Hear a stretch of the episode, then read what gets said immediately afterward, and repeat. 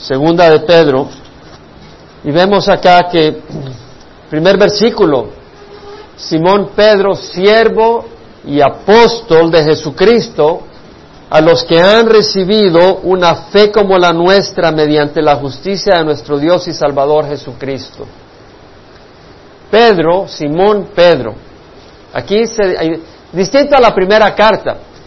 Esta carta que escribe Pedro es su última carta, la, es, la segunda carta, él mismo lo dice en el capítulo 3, dice, amados, esta ya es la segunda carta que os escribo.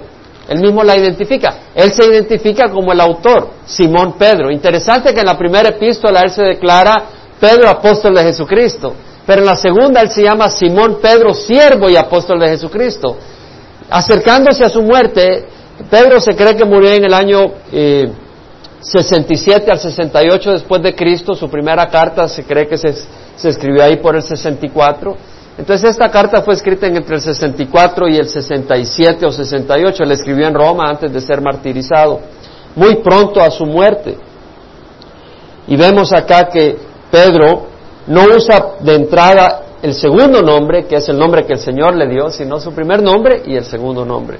Y luego eh, su título de siervo antes de hablar de apóstol. Reconocía su calidad de siervo.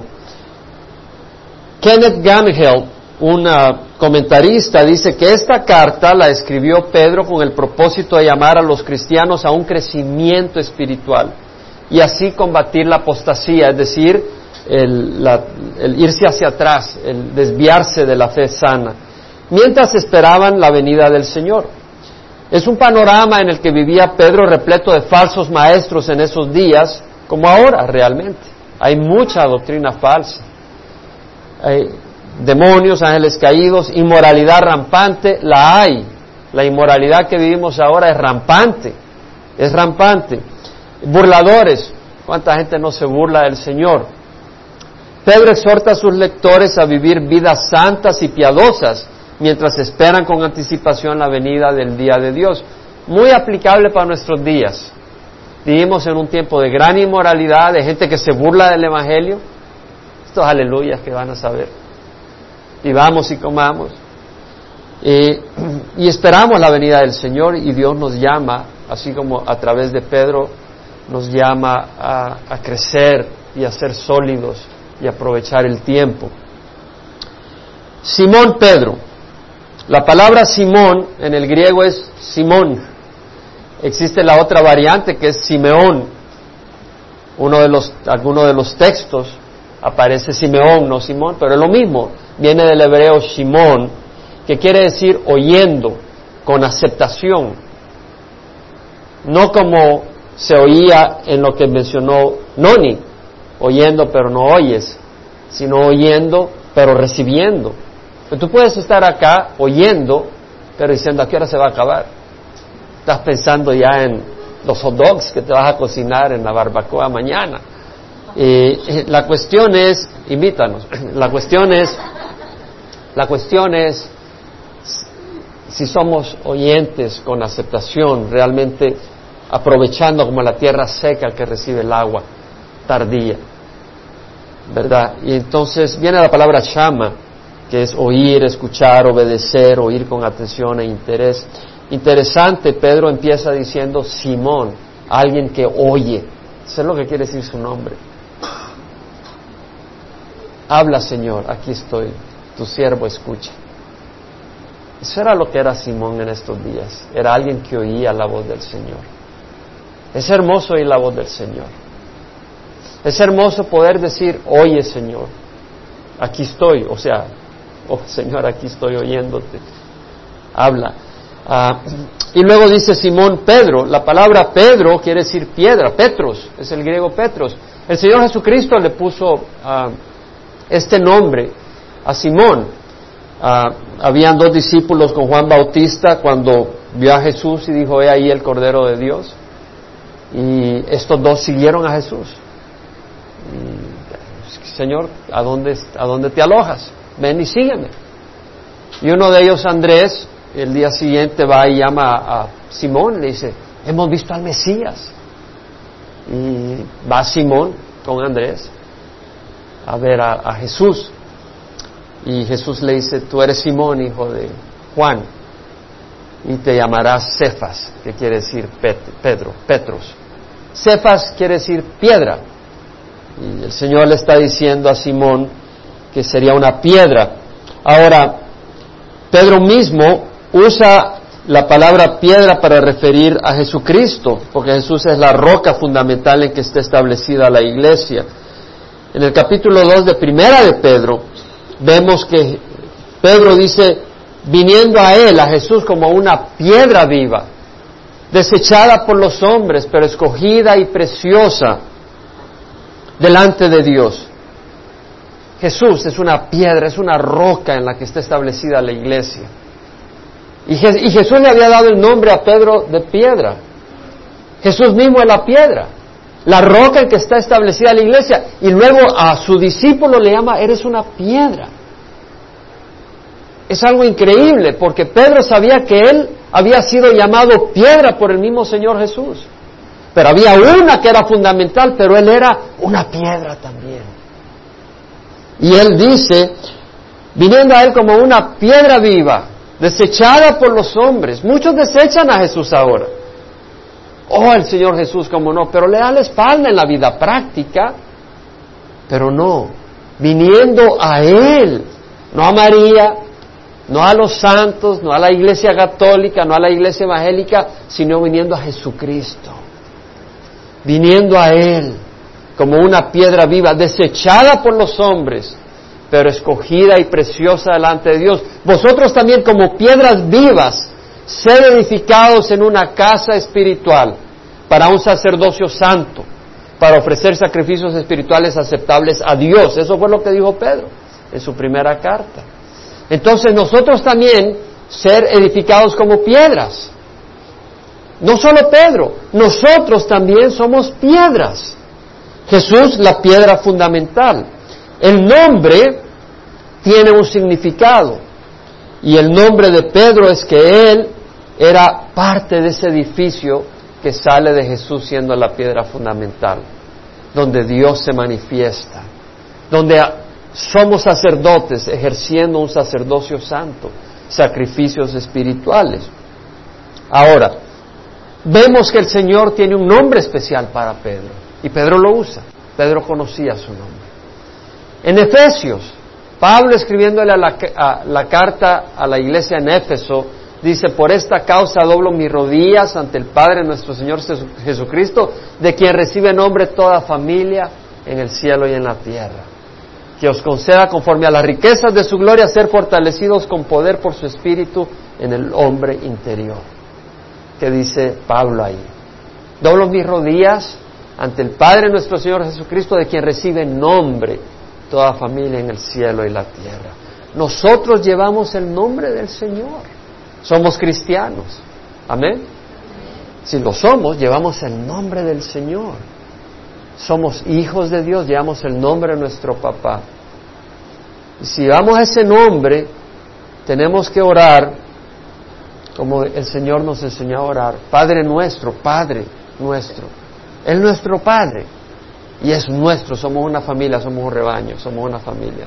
Padre nuestro que estás en los cielos, santificado sea tu nombre, apartado. Que tu nombre sea considerado sano, santo. Entonces, que Dios nos ayude a que el nombre del Señor Jesucristo, que es el que llevamos porque somos seguidores de Él, sea honrado en nuestras vidas que nuestro testimonio muestre honra al nombre que llevamos, que somos seguidores de Jesucristo.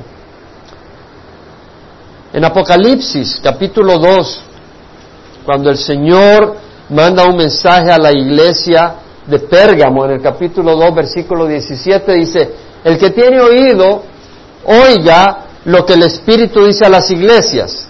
Al vencedor le daré del maná escondido. Es decir, al vencedor le daré una, el maná. Todo el pueblo de Israel en el desierto comió del maná, pero no todos eran creyentes, porque muchos por su incredulidad murieron en el desierto.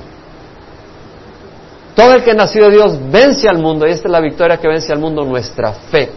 Aquellos hombres que son de fe, aquellas mujeres que son de fe, que caminan en la fe, no en lo que se ve, sino en las promesas de Dios.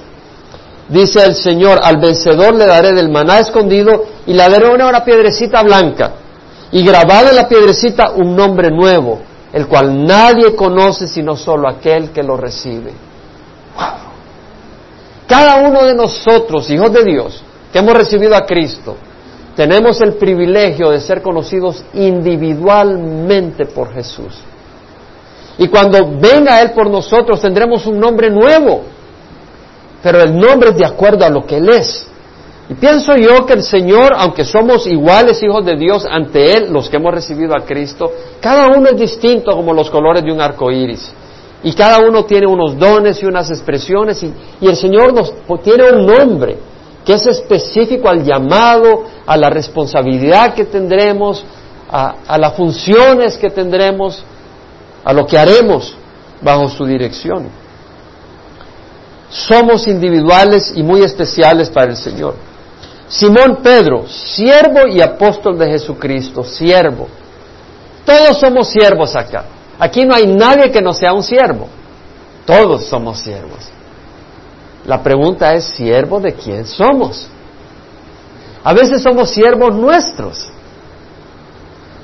A veces somos siervos de quién. Todos somos siervos, El día de ayer tenía la opción de servirme a mí o servir al Señor. En otras palabras, servir mis intereses temporales o servir al Señor. Y tuve una lucha, porque los intereses temporales me alaban. Y después de luchar un rato dije, no, Señor, yo te he puesto a ti como número uno, déjame servirte a ti primero y dejar las cosas temporales para su tiempo, no para mi tiempo. Tenemos que escoger constantemente a quién vamos a servir. Cuando no tenemos al Señor, estamos sirviendo al príncipe de la oscuridad, al príncipe de este mundo. Siervo y apóstol de Jesucristo. La palabra apóstol quiere decir enviado. Y Pedro dice, yo soy un enviado de Jesús. Ahora, él, no es un enviado para enseñar la, la sonrisa colgate, él es un enviado de Jesús para llevar un mensaje de vida, para llevar un testimonio de poder, de salvación, de esperanza. Eso es lo que era Pedro. Y todos nosotros somos enviados, de una o de otra manera. Y te, lo propongo de esto, porque cuando estamos en una reunión, tú te das cuenta la persona es enviada de quién. A veces la persona realmente es bastante mundana en las bromas y en eso participa y esto y el otro. Es un enviado del mundo, es un partícipe del mundo y llega a la reunión de uno y como un enviado del mundo, como un mensajero del mundo. Pero nosotros somos embajadores de Cristo, dice la palabra del Señor. Amén. Entonces Pedro se identifica, Simón Pedro, oyente, una piedra en la que está establecida en Cristo, pero somos una piedra, una piedra, cada uno de nosotros una piedra formando esa casa espiritual. Simón Pedro, siervo y apóstol de Jesucristo, nosotros podemos ser siervos de Jesús. Eso es un gran privilegio. Yo no quiero ser siervo de Satanás. Yo no quiero ser siervo de este mundo. Este mundo está patas arriba. Este mundo está lleno de engaño, de mentira, de falsedad. Yo no quiero ser siervo de este mundo, yo quiero ser siervo de Jesucristo.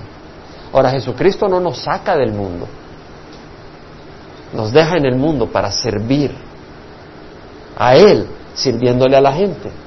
Porque a través de nuestro servicio otros vendrán a Jesús. Y a través de nuestro servicio también es a la iglesia de Cristo que está en este mundo, al reino de Dios que está en este mundo. Simón Pedro, siervo y apóstol de Jesucristo, a los que han recibido una fe como la nuestra, mediante la justicia de nuestro Dios y Salvador Jesucristo. Es interesante, la palabra como aquí es isótimos. Y me llamó la atención investigar la palabra y siento de que hay otras traducciones que tienen un mejor sabor de la verdadera traducción.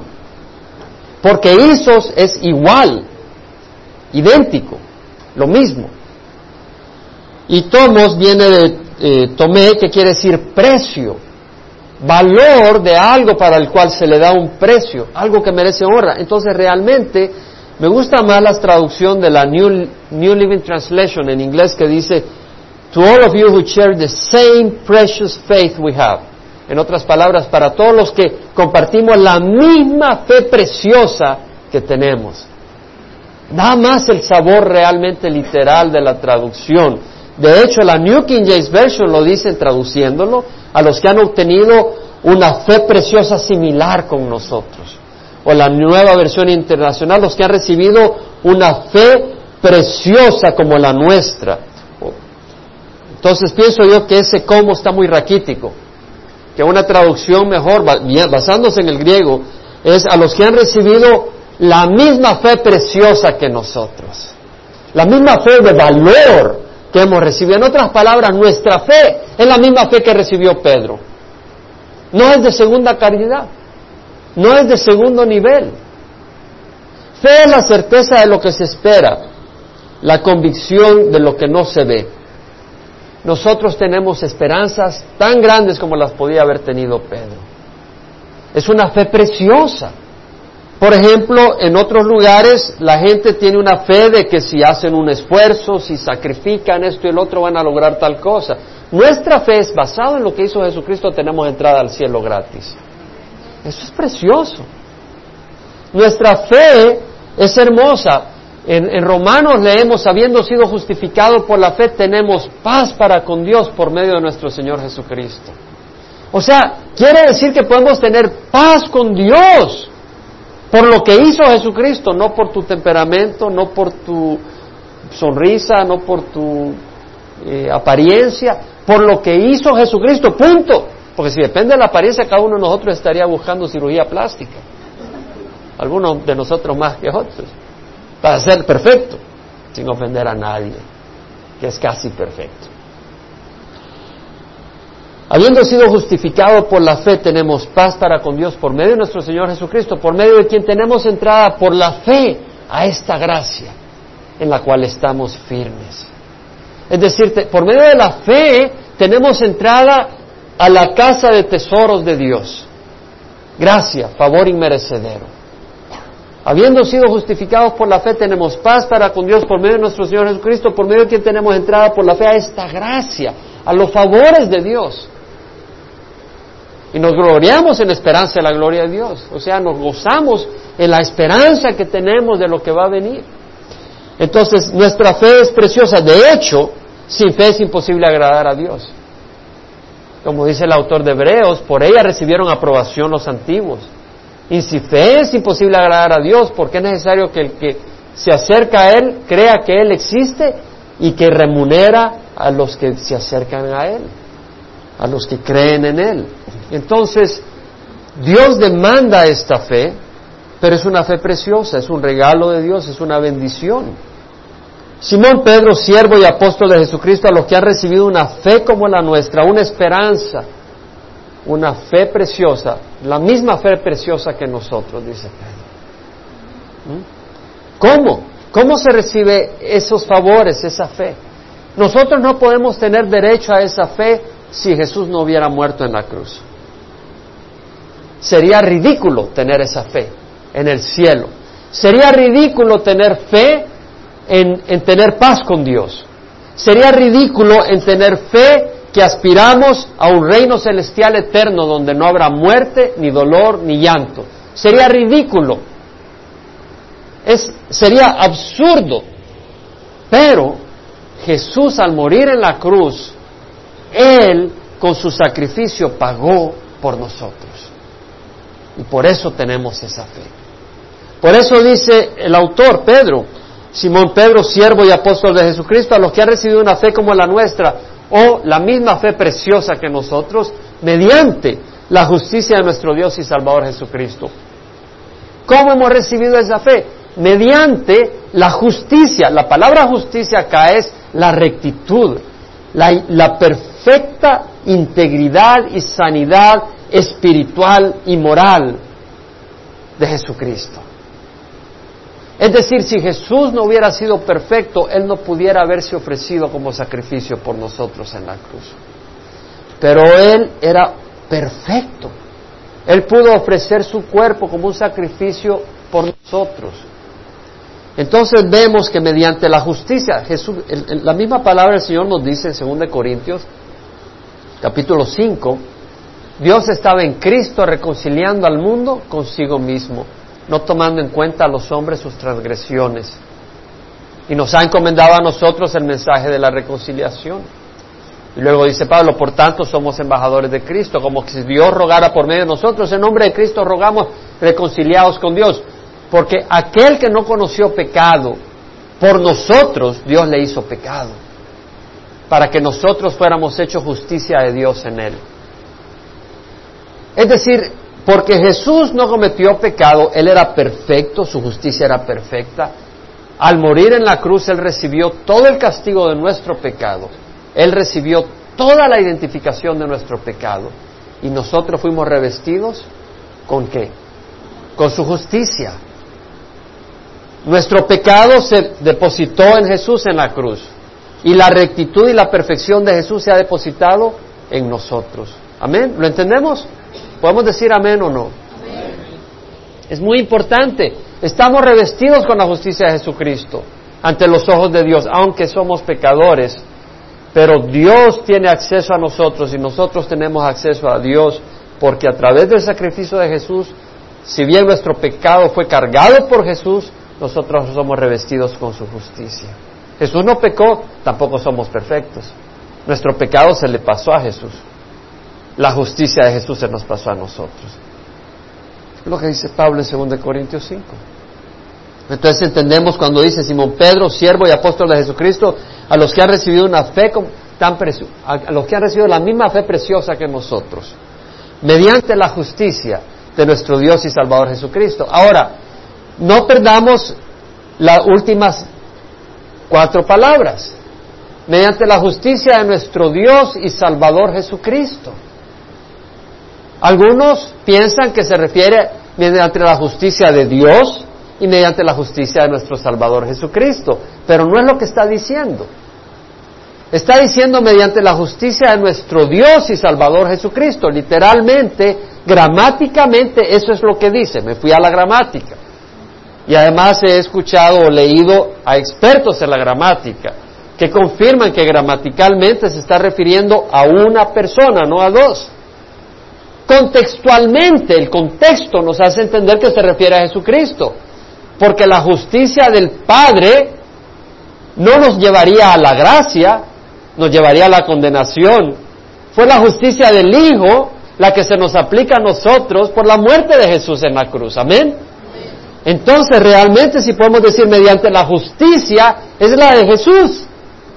Y acá vemos mediante la justicia de nuestro Dios y Salvador Jesucristo. Jesús es Dios. Es muy importante reconocer la deidad de Jesús. En el Evangelio de San Juan lo tenemos claro. Leemos en el principio, existía el verbo y el verbo estaba con Dios. Ahora, y el verbo era Dios. Ahora, si dice, y el verbo estaba con Dios, quiere decir de que el verbo y Dios se refiere al Padre, no son la misma persona. Eh, sería ridículo, es como que alguien diga, me fui a acampar y con quién te fuiste, me fui con yo mismo. No tiene sentido. Estaba con yo, no tiene sentido. En el principio existía el verbo y el verbo estaba con Dios, entonces es otra persona el verbo. Y el verbo era Dios. ¡Wow! Quiere decir que Dios es más de una persona. Y leemos a través de las escrituras que son tres personas, el Padre, el Hijo y el Espíritu Santo. Y en el versículo 14 de Juan dice, y el verbo se hizo carne y habitó en nosotros. Estás, claramente se refiere a Jesús. Entonces vemos que Jesús era Dios. Y en Filipenses leemos donde Pablo dice, nada hagáis por vanagloria o egoísmo. Filipenses capítulo 2 sino con actitud de humilde cada uno de vosotros considere al otro más importante que a sí mismo, no buscando sus propios intereses, sino los intereses de los demás. Y luego Pablo dice, haya pues en vosotros esta actitud que hubo también en Cristo Jesús, el cual, aunque existía en forma de Dios, ¿quién ha existido en forma de Dios? Solo Dios. Que aunque existía en forma de Dios, no considera el ser igual a Dios algo que aferrarse. Nadie es igual a Dios excepto Dios. El Hijo, el Padre y el Espíritu Santo. Vemos la deidad. Lo vemos en el Evangelio de San Juan. El Señor se aparece a sus discípulos el primer domingo de resurrección. Y no estaba Tomás, el llamado Dídimo. Andaba desanimado, deprimido, andaba lejos. Pero el segundo domingo ya le habían dicho de que se les había aparecido el Señor. Dice, si yo no veo la señal de los clavos, y dice clavos, o sea que fue crucificado así, no así como dicen los testigos de Jehová, porque si fuera así solo sería un clavo. Si, no veo la señal de los clavos en sus manos y pongo mi dedo en el lugar de los clavos y, y pongo mi mano en su costado, no voy a creer. El segundo domingo, domingo siguiente, después de la resurrección, se le aparece Jesús a los discípulos. Estaban encerrados. Y se pasa a vosotros. Y se acerca Tomás, acércate. Mira mis manos, mete, mete tu dedo. Pon tu mano en mi costado. Y no seas incrédulo, sé creyente. Y Tomás cayó de rodillas y dijo, Señor mío y Dios mío. Hay tanta confirmación en las escrituras que Jesús es Dios. Pero hay personas que porque no entienden cómo el Padre, el Hijo y el Espíritu Santo son tres personas y un mismo Dios, porque no lo entienden acá, lo rechazan. Es como que tú vayas donde un médico que es especialista, neurocirujano, y te va a operar del cerebro, pero porque tú no entiendes toda la tecnología, no lo dejas que te toque. Sería una catástrofe. Y nuestro Dios es superior a nosotros. Nosotros aceptamos lo que Él nos revela, porque Él es Dios y tiene, derecho y nos bendice dándonos esta revelación. Ahora, la justicia que recibimos es gratis, no es por nuestras obras. Por gracia sois salvos por medio de la fe, no por obras, para que nadie se gloríe. Esta justicia es gratis, pero a Jesús no le costó gratis, le costó su vida. Y el Señor acá es exaltado por Pedro y dice, eh, le escribe a los que han recibido una, la fe preciosa como la nuestra, la misma fe que nosotros, la misma fe preciosa que la nuestra, valiosa mediante la justicia de nuestro Dios y Salvador Jesucristo. Y luego dice, gracia y paz os sean multiplicados en el conocimiento de Dios y de Jesús nuestro Salvador, de Jesús nuestro Señor. Pedro hace lo que hace en la primera epístola, les desea gracia y paz. Pues en la primera epístola, Pedro dice, Pedro, apóstol de Jesucristo, a los expatriados en la dispersión, en el Ponto, Galacia, Capadocia, Asia, Bitinia, elegidos según el previo conocimiento de Dios por la obra santificadora del Espíritu, para obediencia a Jesucristo y ser rociados con su sangre, gracia y paso sean multiplicados. El deseo de Pedro es que abunde la gracia. La gracia es el favor de Dios, no lo que merecemos. Muchos de nosotros acá merecemos el calabozo y por supuesto el infierno, ¿cierto? Pero no es lo que merecemos, sino el favor inmerecedero de Dios. Gracia y paz o sean multiplicadas. No dice gracia y paz, sino que haya, que sobreabunde. A veces perdemos la paz, tenemos paz con Dios, pero a veces perdemos la paz, ¿cierto? Tenemos la paz y nos desesperamos. Y Pedro dice, gracia y paz o sean multiplicados, o sea, que abunden, que sobreabunden en tu vida. Pero contrario, en añadidura a la primera epístola, porque en la primera epístola Pedro desea gracia y paz o sea multiplicado, pero en la segunda nos dice cómo. Gracia y paz sean multiplicados a través del conocimiento de Dios y de Jesús nuestro Señor. O sea que si queremos obtener la gracia de Dios, queremos recibir gracia de Dios, el favor de Dios, hay que conocerle. ¿Por qué? Porque al conocer a Dios nos damos cuenta que Él es un Dios que si se trata por la justicia no recibiríamos nada, pues somos pecadores. Pero si se trata de gracia y Él es un Dios lleno de gracia, Él nos va a dar mucho. Y podemos venir a Él, porque no depende de nosotros, depende de su misericordia. Claro, no para el corazón que quiere burlarse de Él, porque Dios nadie se burla pero para el corazón quebrantado y humilde que reconoce que en sí mismo no hay justicia, pero viene como alguien pobre y dice, Señor, yo soy pobre, yo no tengo una justicia mía, pero yo quiero tu favor, yo necesito tu favor para mi vida, yo necesito tu, tu bendición, tu guía, tu ayuda. Es en ese espíritu. gracia y paz os sean multiplicados en el conocimiento. La palabra conocimiento aquí en el griego es epignosis, que viene de epignosco. Gnosis, gnosis quiere decir conocimiento, pero aquí tiene una palabra adicional, epi, que quiere decir sobre, o sea, llenura de conocimiento. Es una palabra más compleja, quiere decir estar bien familiarizado, conocer completamente, conocer correctamente, conocer bien. En otras palabras, en la medida que conozcamos mejor a Dios, vamos a tener acceso a esa gracia y vamos a disfrutar su paz. Pues tenemos paz con Dios, pero vamos a disfrutar esa paz en la medida que conozcamos a Dios. Por eso es tan importante reunirnos a buscar conocer al Señor. Dice, gracia y paz sean multiplicados en el conocimiento de Dios y de Jesús nuestro Señor. ¿Cómo conocemos a Dios? Jesucristo dijo que nadie conoce al Hijo sino el Padre. Y nadie conoce al Padre sino a quien el Hijo se lo quiera revelar. Entonces, si tú quieres conocer al Padre, tienes que venir a Jesús. Los que dicen yo conozco a Dios pero no conocen a Jesús, mienten, están engañados. Tenemos que conocer a Jesús si queremos conocer a Dios. De hecho, si vas a Juan 14, Jesús ha identificado al traidor, a Judas, ha dicho que todos lo van a abandonar, que Pedro lo va a negar. Los discípulos estaban conmovidos, y les dice, no se turbe vuestro corazón, creed en Dios, creed también en mí. Se pone, a la, se pone al nivel de Dios. Y luego dice, en la casa de mi padre hay muchas moradas. Si no fuera así, os lo hubiera dicho. Se lo está diciendo porque le dice que se va a ir. Pero le está diciendo, hey, pero hay lugar para ustedes a donde voy. En la casa de mi padre hay muchas moradas. Si no fuera así, os lo hubiera dicho, porque voy a preparar un lugar para vosotros. Y si me voy y preparo un lugar para vosotros, vendré otra vez y os tomaré conmigo para que donde yo esté, ustedes estén. Y conocéis el camino a donde voy. Ahora Tomás le responde, Señor, si no sabemos a dónde vas, ¿cómo vamos a conocer el camino? Yo espero que Tomás estaba poniendo atención porque él dijo que en la casa de su padre había muchas moradas y que iba a la casa de su padre. Pero tal vez lo que Tomás está queriendo decir acá es, Señor, no sabemos en dónde está la casa de tu padre.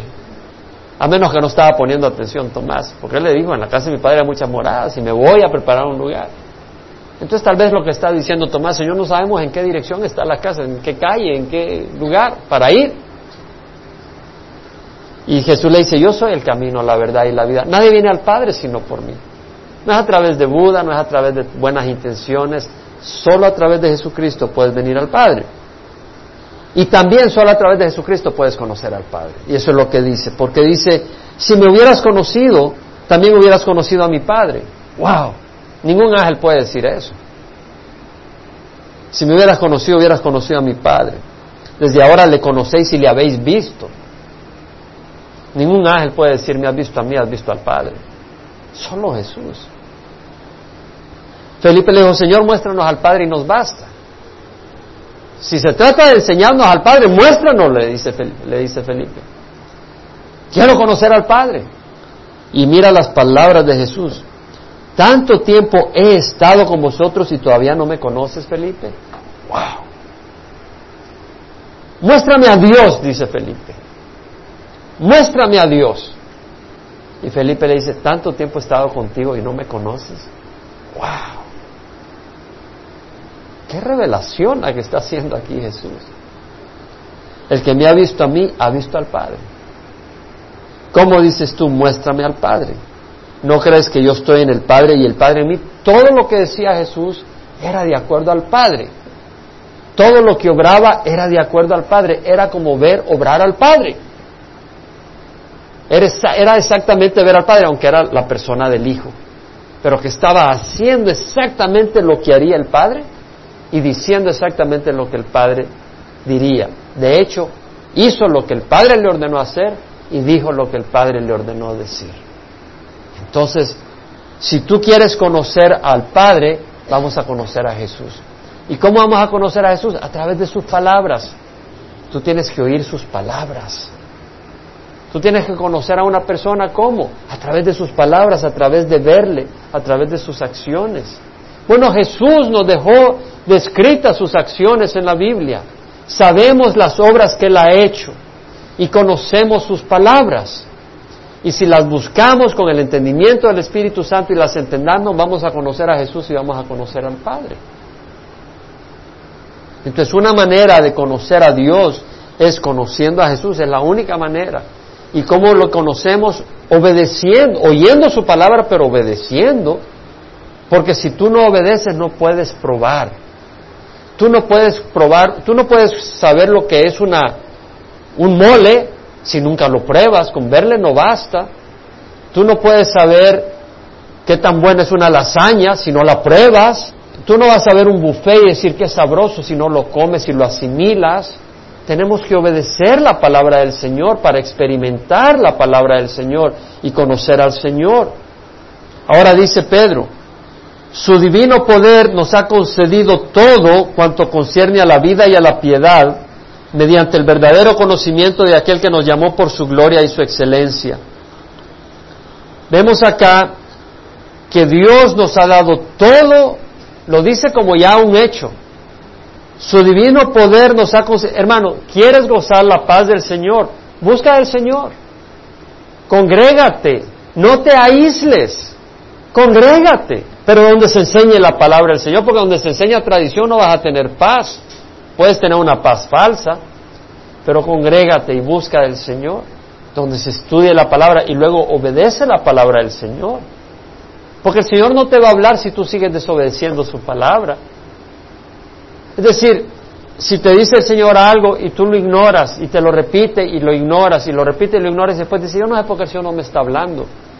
Considera si tal vez te ha estado hablando y tú no le has puesto atención. Y el Señor está diciendo, wow, te voy a dejar tranquilo un rato ya que no me quieres hacer caso. Y en ese silencio tal vez tú gritas y dices, papá, háblame, ¿estás ahí? Lo que el Señor puede hacer. Pero acá dice su divino poder es decir, su poder de Dios. Él es poderoso, nos ha dado todo cuanto concierne a la vida y a la piedad. Quiere decir de que en Dios está, tú necesitas un trabajo, tú necesitas techo, tú necesitas pan en la mesa, tú necesitas ropa, tú necesitas esto, tú necesitas lo otro. Para la vida todo está en Dios y ya está concedido, pero tienes que ir a traerlo a través de Jesucristo. Así como cuando tú vas tal vez a, hacer efectivo un cheque que te dan en el trabajo, vas al banco para que te den el equivalente. Entonces ya está a nuestro nombre todas las necesidades, todas las bendiciones para los hijos de Dios. Tú tienes que recogerla. Tienes que extender la mano, tienes que buscar, tienes que ir a recibirlo por fe. Su divino, entonces quiere decir de que si tú no tienes un trabajo, en vez de poner tu fe en el, en el presidente de esa compañía, busca al Señor, porque Él está sobre el presidente de esa compañía. Y ese es un ejemplo. Y todo es en el tiempo del Señor. Pero el Señor obra de esa manera para guiar. No recuerdo cuando estábamos en Georgia, en Atlanta, Georgia, no tenía trabajo. Había dejado mi trabajo, un buen trabajo, me había ido a la escuela bíblica, nos regresamos a Atlanta, Georgia y estaba sin trabajo y sabía que necesitaba un trabajo, pero le dije, Señor, trabajo en cualquier lugar, pero yo quiero saber a dónde me quieres. Y, estuve con el Señor y dije, Señor, voy a tomar el trabajo a donde tú me quieras. Y lo que vamos a hacer es que tú me dices a dónde me vas a ofrecer el trabajo. O sea, donde me salga ese trabajo es ahí donde tú me quieres llevar. Y el Señor nos trajo a California. Dios lo usó para, para su propósito. Pero hablé con Él. Ahora, no me quedé sentado ahí esperando que me vinieran las ofertas, toqué puertas, mandé cartas, hice mi currículum, me moví, pero confiado en que Dios me iba a guiar. Y Dios lo hizo. Entonces, todo lo que concierne a la vida lo encontramos en el Señor. No te encapriches en esto es lo que yo quiero. Busca al Señor y Él te va a dar y abrir las puertas que Él quiera porque el camino lo establece el Señor, no nosotros. Ahora vemos que todo lo que concierne a la vida y a la piedad, y la palabra piedad acá es Eusebes, que quiere decir eu, bueno, bien, cabal, aceptable, agradable. Y la segunda palabra viene de sebos, que quiere decir eh, alguien dedicado, alguien entregado, fanático de. Entonces la palabra piedad, la persona piadosa es aquel que es entregado a buscar, hacer, pensar y decir lo que le agrada a Dios, lo que está bien a los ojos de Dios. Esa es la persona piadosa. Entonces dice, todo lo que necesitas para ser una persona que agrada a Dios está ahí. ¿Cómo? El poder de Dios está ahí para satisfacer todo lo que necesitamos en la vida. Y el poder de Dios está ahí para que vivamos una vida agradable a Dios. ¿Cómo? Mediante el verdadero conocimiento de aquel que nos llamó por su gloria y excelencia. Y dice verdadero conocimiento. Si dice verdadero conocimiento es porque hay un falso conocimiento. Hay lugares donde hay un falso conocimiento. Y se trata de conocer a Dios a través de experiencias, sino a través de la palabra. Ahora, la palabra nos lleva a experiencias, pero buscamos a Dios a través de su palabra, no a través de sentimientos. Porque la palabra de Dios es permanente, los sentimientos van y bajan y no son confiables. La palabra de Dios es la que es eterna, es la que da vida. Ahora veamos que ese, todo lo que necesitamos para la vida y la piedad es a través de conocer al Señor. Varias canciones hablaban del conocimiento esta tarde. Yo no sé si pusieron atención. Hablaban del conocimiento y no es accidente. A menos que ya hayan estudiado la segunda carta de Pedro, pero no creo que la habían estudiado. Eh, ocurre muchas veces. En en la alabanza hablábamos del conocimiento, quiero conocerte más, Señor. No es coincidencia que esas alabanzas hayan sido escogidas con el texto bíblico. El que tenga oídos, que oiga. El que quiera creer, que crea, como decíamos en las montañas. Podemos creer que Dios quiere bendecirnos o podemos ser incrédulos y cerrar nuestro corazón al deseo de Dios de bendecirnos. Dios es un Dios bendecidor. Dios nos llamó por su gloria, por su grandeza. Dios no nos llamó por nuestra grandeza. Dios no nos llamó porque nosotros lo merezcamos, sino porque es lleno de gracia. De hecho, cuando Moisés le dijo al Señor, muéstrame tu gloria, quiero ver tu rostro, quiero ver tu gloria, el Señor pasó allá en el monte Sinaí, capítulo 34 de Éxodo narra eso. Y él declaró su nombre, Jehová, Jehová, Dios compasivo y clemente, lento para la ira y abundante en misericordia y verdad, que muestra misericordia a millares, que perdona la iniquidad, la transgresión y el pecado. Dios, ¿cuál es la gloria de Dios? La gloria de Dios es su gran misericordia y gracia para los que vienen a Él, para los que le buscan, no para los que huyen de Él, no para los que rechazan a Él, pero para los que le buscan. Porque tú puedes buscarle, pero eres pecador. Todos somos pecadores. Pero si entendemos, dijo, dijo el Señor Jesús, bienaventurados los pobres en espíritu, porque a ellos es el reino de los cielos. Los que entendemos nuestra condición. Y luego dice en el versículo 4, y ahí vamos a terminar, por medio de las cuales nos ha concedido sus preciosas y maravillosas promesas es por la grandeza. Dios no nos puede prometer algo si no es porque Él es tan grandioso que envió a su Hijo a morir en la cruz para abrir las puertas de bendición a nosotros, no porque lo merezcamos. Entonces, debido a eso, por esa gloria y excelencia, Él nos ha dado sus preciosas y maravillosas promesas. ¿Qué promesas? En Timoteo dice, palabra fiel es esta, que si moremos con Él, viviremos con Él. Viviremos con Dios. Si perseveramos, reinaremos con Él. ¿Estás oyendo? Reinaremos con Él. Vamos a reinar con Jesús. Estamos yo creo que no lo entendemos. Yo no lo entiendo. Yo no, yo no sé lo que es reinar. Mucho menos reinar con Jesús. Es decir, Jesús es el Rey de Reyes, Señor de Señores. Vamos a estar reinando con Él. Es una gloria increíble. Eso es una promesa. Si perseveramos, si le negamos, Él nos negará. Tú no puedes decir yo lo negué porque ya fui a la cruzada de, Grey de, Harvest, de Grey y lo, lo, confesé, pero ya lo negué hoy porque ando en el mundo. Pues el Señor te va a negar. No puedes jugar con Dios. En Apocalipsis, Juan dice, vi un cielo nuevo y una tierra nueva. Es decir, es una tierra donde no hay maremotos, donde no hay terremotos, donde no hay tsunamis, donde no hay sequía, donde no hay enfermedad. Dice, ve un cielo nuevo, es decir, donde no hay maldición. Y un cielo nuevo y una tierra nueva, el vencedor heredará estas cosas y yo seré su Dios y él será mi hijo.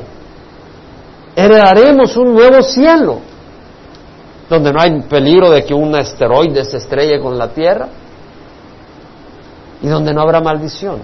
Heredaremos eso. Vamos a reinar con Él. Es increíble. Eso solo Dios lo puede decir, porque nadie de nosotros nos puede ocurrir. Y luego, en Apocalipsis dice, ya no habrá más maldición y el trono de Dios y del Cordero estará ahí. El trono de Jesús no está aquí, visiblemente. El reino en nuestro corazón, pero no vemos el trono acá visiblemente. Y dice, ellos, o sea, nosotros, veremos su rostro. ¿Te has puesto a pensar que vamos a poder ver el rostro de Jesús? El Señor Dios les iluminará y reinarán por los siglos de los siglos. O sea, reinaremos. ¿Cuántas veces nos tiene que decir el Señor para que lo creamos? Con una basta. Pero lo dice de distintas maneras, son maravillosas promesas. Ahora mira, esas promesas no son para que digas, oh, qué interesante ya. Esas promesas son para meditar en ellas. Y necesitamos meditar en esas promesas. Tenemos que entender cuál es nuestro llamado para que no nos engatucemos en este mundo y las cosas de este mundo. Tenemos un llamado maravilloso, tenemos una promesa maravillosa. Entonces Pedro dice, por medio de las cuales, por su grandeza, nos ha concedido sus preciosas y maravillosas promesas. De hecho, algunas traducciones, en vez de decir maravillosas, dice excedidamente grandiosas. Bueno, para que lo entiendas de otra manera. Otra traducción, sus muy grandiosas. Otra, sus magnificentes promesas. Son algo increíble las promesas de Dios. Son algo increíble. Nos ha concedido sus precios a fin de que por ella lleguéis a ser partícipe de la naturaleza divina. ¿Qué nos está diciendo? Necesitamos las promesas de Dios para poder caminar al frente. Sin las promesas de Dios tú no vas a caminar hacia el frente. Tú te vas a agarrar con las cosas de este mundo. Tenemos que saber las promesas de Dios para que caminemos hacia allá. Si tú no escuchas las promesas de Dios, vas a abrazar las promesas del mundo. Están llenas de mentira, de engaño, te pueden ofrecer deleites temporales, pero con ello maldición y destrucción. La única manera de alcanzar las bendiciones es fortaleciéndonos nuestra fe. ¿Y cómo? Con las promesas de Dios. Las promesas de Dios son tan importantes. Y luego dice Pedro, a fin de que por ella seas partícipes de la naturaleza divina, es decir, no que seamos dioses, pero vamos a participar de una de un cuerpo y un estado sobrenatural que no se corrompe, que no sufre enfermedad, que no sufre muerte, que no tiene nada de imperfección. Es una naturaleza divina dada por Dios, nueva. Es un nuevo cuerpo, donde ya no va a haber enfermedad, donde vamos a estar renovados. Habiendo escapado de la corrupción que hay en el mundo por causa de la concupiscencia. Corrupción, la palabra es destrucción, muerte. Este mundo, ¿y de dónde viene la muerte? ¿De dónde viene la destrucción, la corrupción en el mundo? ¿Viene de dónde? Del pecado. La concupiscencia, la palabra acá es lujuria, deseos malvados, deseo pecaminoso o pasión. Todos nosotros en este mundo nacemos con una naturaleza pecadora. Todos. Quiere decir que tenemos tendencia a hacer cosas que no son agradables a Dios y que no son sanas, que no son buenas. Hay esa tendencia en nosotros. Y tenemos que luchar contra esa tendencia. La manera de luchar contra esas tendencias no es enfocándonos en el pecado, sino enfocándonos en la promesa de Dios. Si tú tienes lucha en una área de tu vida, Si tienes lucha en, eh, no sé, pone que sea las drogas, o tienes lucha con la codicia, o con la lujuria, o pornografía, o amargura, tienes lucha con estas áreas, o envidia, o materialismo. Tienes, la manera, y todos tenemos algunas luchas en nuestra carne, pues tenemos una carne pecadora. La manera de lograr vencer estas áreas no es enfocándonos en el pecado, es enfocándonos en las promesas de Dios. Hay una gran diferencia. Hay una gran diferencia, eso es lo que nos enseña. En nuestra vida podemos alimentar o la naturaleza pecadora que hay en nosotros o el espíritu. Y si vas a Gálatas, capítulo 6, Pablo dice, no os dejéis engañar, de Dios nadie se burla. Lo que el hombre siembre eso, segará, cosechará. El que siembra para la carne cosechará corrupción. El que siembra para el espíritu cosechará vida eterna. Entonces, Pedro nos invita a escapar de la corrupción del mundo. Y acá, como en cualquier lugar, habrán unos ante esta invitación que dicen, ah, está interesante. O allá él. Y otros dirán, sí, hay una actitud pecadora en mí. Hay una actitud dura, hay una actitud necia. Quiero escapar del fruto de esa actitud. ¿Cómo? Dios nos ha dado promesas. ¿Qué venimos a hacer acá? A meditar en esas promesas. Las meditamos hoy. ¿Quién puede decir amén? Las recordamos hoy. ¿Quién puede decir amén? ¿Por qué? Porque al recordarlas estamos poniéndole combustible a nuestro corazón para seguir adelante y no contaminarnos con el mundo. Amén. Eso es lo que es la palabra del Señor. A veces podemos alimentarnos de entretenimiento, a veces podemos alimentarnos de cosas livianas y ligeras, pero es la palabra de Dios la que tiene poder en nuestras vidas. Es la palabra de Dios. Abracemos lo que hemos recibido, porque no le hemos añadido ni le hemos quitado. Y tomemos, tomemos atención Vivimos en tiempos difíciles. Satanás está peleando contra el pueblo de Dios de distintas maneras. Ah, esto ya parece lema de predicador. Allá tú, allá tú. Decídele servir al Señor y me vas a contestar, me vas a contar. Decídele servir al Señor y vas a ver si las legiones del infierno no buscan pelear contra ti. Pero tenemos al Señor. Y todos somos llamados a servir al Señor y a madurar, a crecer. Debemos de crecer espiritualmente, no ser niños inmaduros, recién nacidos que somos empujados por todo tipo de emoción, que somos guiados por todo tipo de doctrina. Esta palabra nos reta y nos anima. Nos reta a no conformarnos a este mundo. Y nos anima a seguir adelante, recordando que hay promesas y Dios las va a cumplir. Dios las va a cumplir. No es un camino fácil, es para valientes, porque lo leímos en Apocalipsis. Los cobardes, los incrédulos, tendrán su herencia en el lago que arde con fuego y azufre, que es la muerte segunda. Es muy fácil conformarnos a este mundo, pero eso es darle la espalda a Dios. Eso es darle la espalda al peligro, porque el servir al Señor implica fuego, fuego de metralleta del enemigo. Eso es lo que es servir al Señor. Servir al Señor implica fuego de metralleta. El enemigo va a pelear contra ti. En tu mente, en tu corazón, de distintas maneras. Y tú puedes decir, hoy, fuego, yo de aquí, yo de aquí me voy. sales del campo de batalla. El Señor dice, los cobardes. ¿Por qué? Porque Jesús dio su vida por nosotros. Jesús dio su vida por nosotros.